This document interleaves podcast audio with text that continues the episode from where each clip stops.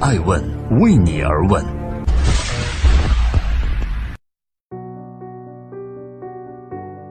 Hello，大家好，这里是爱问人物，我是爱成，爱问人物创新创富。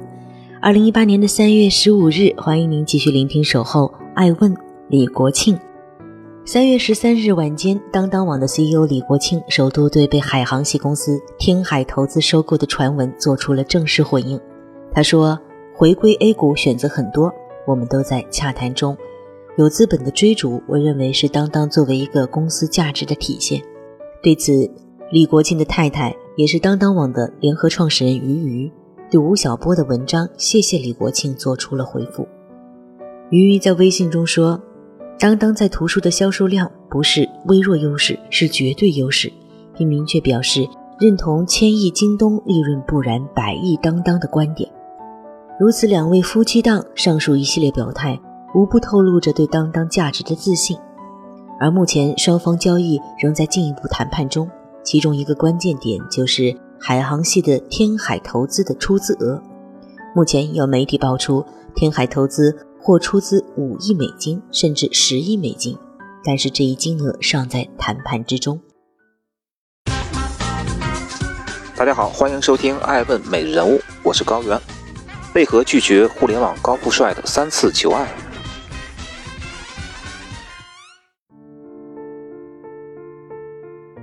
李国庆说：“天地孤影任我行，世事苍茫成云烟。”吴晓波说：“见此句时，竟想起了陈寅恪的那句‘一生负气成今日，四海无人对夕阳’，心境如出一辙，才高气傲，但寂寞而悲凉。当当似乎要卖给海航了，一个写诗的创业者要委身一位戴手串的大老板了。有人说李国庆抓了所有的好牌，却硬生生给打臭。”李国庆与妻子俞渝于1999年创办了当当网。由于妻子在美国亲眼见证亚马逊的快速发展的过程，亲自体验了网上购书的快速便捷，两人商议之下一致认为这种便捷的互联网消费将会成为未来的主流，便决定学习亚马逊的商业模式。对图书出版业的熟悉，加之创业的一腔热情，李国庆夫妇很快令当当走进投资者的视野。在两千年二月便获得了首轮风险融资，仅五年时间，当当网就获得了中国互联网产业调查 B to C 网上购物第一名的称号，并在二零一零年成功赴美上市。据易观发布的《中国网上零售 B to C 市场季度监测报告》数据显示，上市时的当当在 B to C 市场的份额有百分之九点二，同时年图书销售额超过一百亿元。占国内网上图书零售市场份额的百分之五十以上，稳坐国内最大网上书店的宝座。这个时候，资本灵敏的嗅觉闻到了当当网的价值。二零零四年，亚马逊提出用一点五亿美元收购当当百分之七十甚至百分之百的股份，而李国庆的底线是百分之二十至百分之二十五。此事便无疾而终。二零一三年，百度提出入股当当网，最终还是因为在占股比例以及交易价格问题上没谈拢。此时，当当网的颓势已经非常明显。二零一四年，当当网第三次被巨头看上，腾讯提出入股当当，欲占股百分之三十三，而李国庆只愿给出百分之二十五。随后一转身，腾讯向京东注资二点一五亿美元，获得京东百分之十五的股份。这一联手给当当的发展埋下了巨大的隐患。曾经三次嫁土豪的机会都被倔强的李国庆放弃了，为何李国庆如此执着于公司的绝对控制权？生于皇城，长于皇城。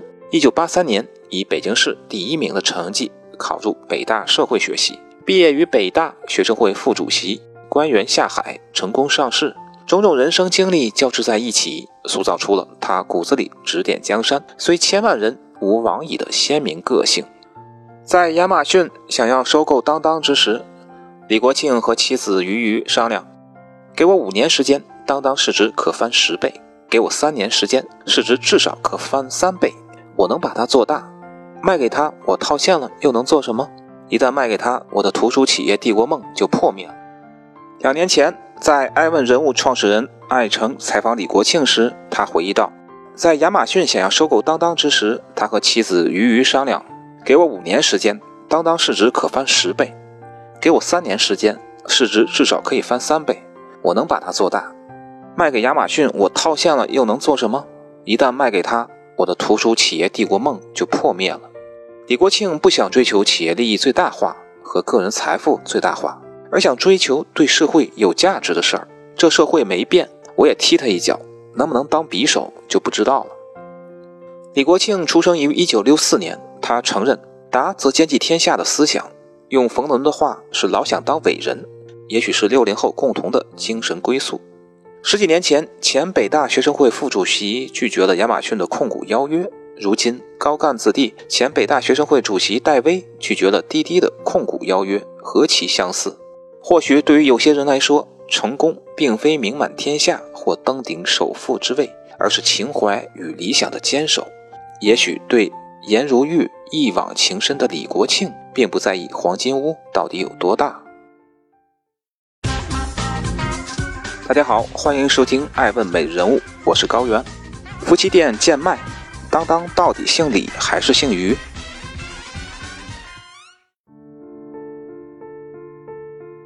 中国的互联网企业中，不少带有浪漫的爱情故事。与当当同年出生的阿里，是马云和妻子张英一起创立的。在阿里发展壮大之后，杭州第一夫人张英说：“我刚想在阿里大干一番的时候，马云就把我踢了出去。”当当网的竞争对手京东。连名字都是刘强东从自己和前女友的名字中各取一字组成的。后来经营者都只剩下了其中一方，另一方往往因为各种原因退出。当当网则不同，从成立至今近二十年，李国庆和俞渝一直都在一线并肩作战。对于外界来说，俞渝、李国庆一直被誉为创业的模范夫妻。一九九六年四月，李国庆在美国认识了俞渝，三个月后，两人闪婚。共同回国创办了当当网上书店。伴随着当当网登陆纽交所，两人在事业上也达到了一个巅峰。俞渝的严谨保守和李国庆的随性肆意，两个人完全的默契和平等，让当当熬过了漫长的岁月，也在新的变化前心力交瘁。俞渝不止一次在公开场合表示，如果有选择的话，我是绝对不可能再和李国庆一起创业了。李国庆也曾说，俞渝很强，我也很强。所以在管理上很难说服彼此，谁是一把手的问题纠结不清，而且最大的损伤是对家庭和谐的破坏。本来可以浪漫话家常，但却要理性谈工作。据媒体报道，此次海航计划收购当当，其实早在一年前就开始洽谈，但是因为李氏夫妇的想法不能统一，才一拖再拖。而在海航发布公告前三天，李国庆发布了这样一条朋友圈。所谓的婚姻，就是有时候很爱他，有时候又想一枪崩了他。大多数时候是在买枪的路上遇到了他爱吃的菜，买了菜却又忘记了买枪，回家过几天想想还得买枪。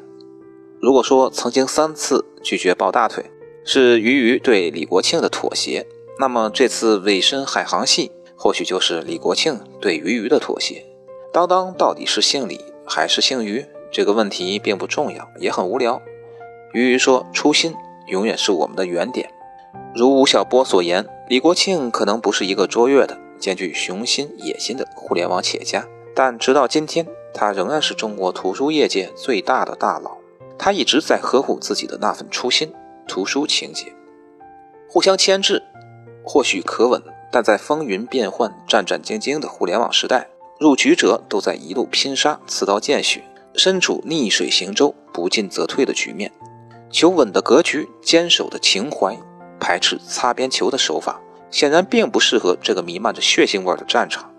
烽烟起，四浪淘沙，当当是否做一个商业帝国的文化电商？潘王会走得更好？从帝王到潘王，既坚守了初心，又守住了情怀，还有大腿可抱。大家好，欢迎收听《爱问美人物》，我是高原。被京东赶超，究竟问题出在哪儿？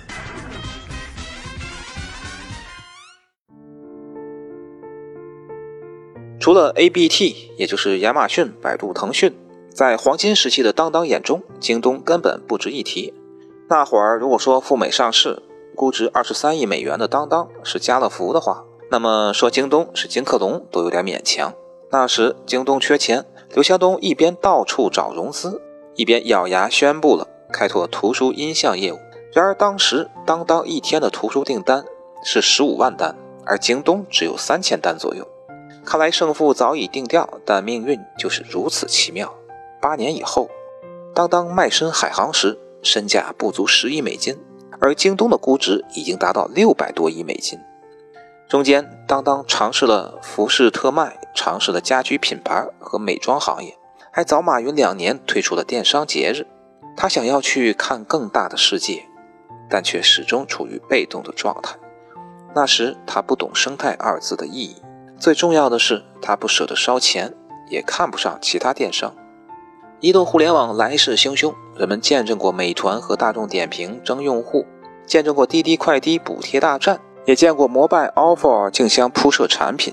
然而，在烧钱还没成为普通共识的几年前，一身正气的李国庆怎么可能接受如此极端的冒险主义？让他感到意外且嗤之以鼻的是，刘强东就一个字：烧。虽然这项技能后来被移动互联网弄潮儿们发扬光大。但那时李国庆没学到，甚至多年后在《爱问顶级人物》的节目中，李国庆仍然认为创业者们不应该学刘强东。一般哪有一个企业要烧掉二十亿、三十亿美金？他就是运气太好了。在当当重视利润的时候，刘强东为京东图书定下了五年不许盈利的任务。要知道，在互联网生态中，就算产品不赚钱，甚至是赔钱，也需要通过低价迅速拉升流量，获得巨大的用户基数。一旦有了用户粘性，挣钱是迟早的事儿。李国庆确实烧钱了，但太少，还找错了地儿。当时，李国庆和其他高管考虑到京东图书的销量仅相当于当当的零头，若直接迎战图书市场，自己必然损耗太大，于是绕到了京东的后院——数码三 C 业务。二零一一年九月，人们发现，京东销售最好的五十款电脑和手机。在当当上的价格都比京东低了五十到一百块。然而，这个名为“斩首行动”的计划有着致命的缺陷，那就是没有考虑到京东在品类结构上的优势。那时，刘强东早就在大宗商品家电行业站稳脚跟，而用户一旦培养起来，短期比小商品更难迁移。当当微薄的补贴无疑是抱薪救火。所以在当当无法拿出更多毛利，再支持其扩张三 C 业务时，这个计划必然失败。倔强的李国庆后来在回应为何卖三 C 时说：“这个简单啊，我为了解气，我也卖三 C，因为我有钱，我赔得起。”这样的傲慢让李国庆已经不具备预见未来的能力了。而竞争对手京东低至三折卖书的诚心打动了用户。更可怕的是。头天晚上下的单，第二天一早就有人敲门送到。京东图书终于和自有物流系统形成了合力。二零一二年，刘强东说：“京东就是要浇灌消费者。”这样的远见让刘强东终于接过了李国庆的交接棒。如今，李国庆曾经看不起的京东金融已经掰回来，而且革新了品牌，利用人工智能来驱动新零售。而当当一开始对标的亚马逊，对人类整个商业领域的颠覆和震撼，已经超过了电商领域。如今钻研的物联网，甚至可能让大量企业存在的意义消失。从这个角度来看，当当要么被并购成为子业务，要么拓展自身业务，成为囊括一切的巨型企业。未来将是技术、场景、生态系统的结合。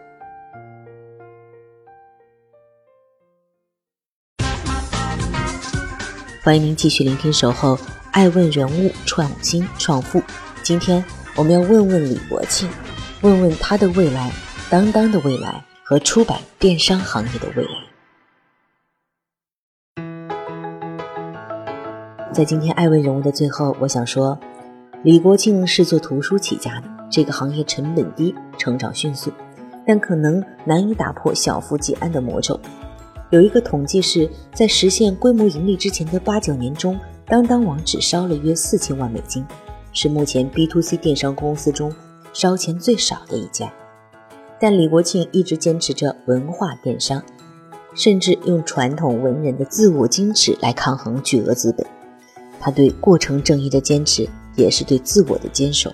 毕竟读书人的事儿重在诚其意也。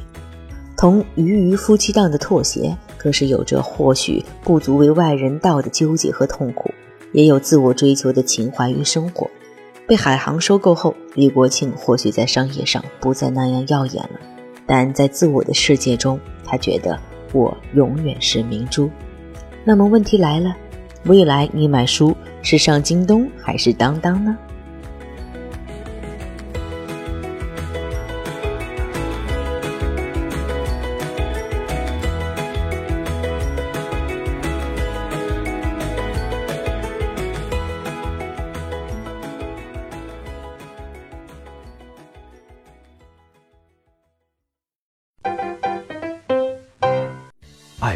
是我们看商业世界最真实的眼睛，记录时代人物，传播创新精神，探索创富法则。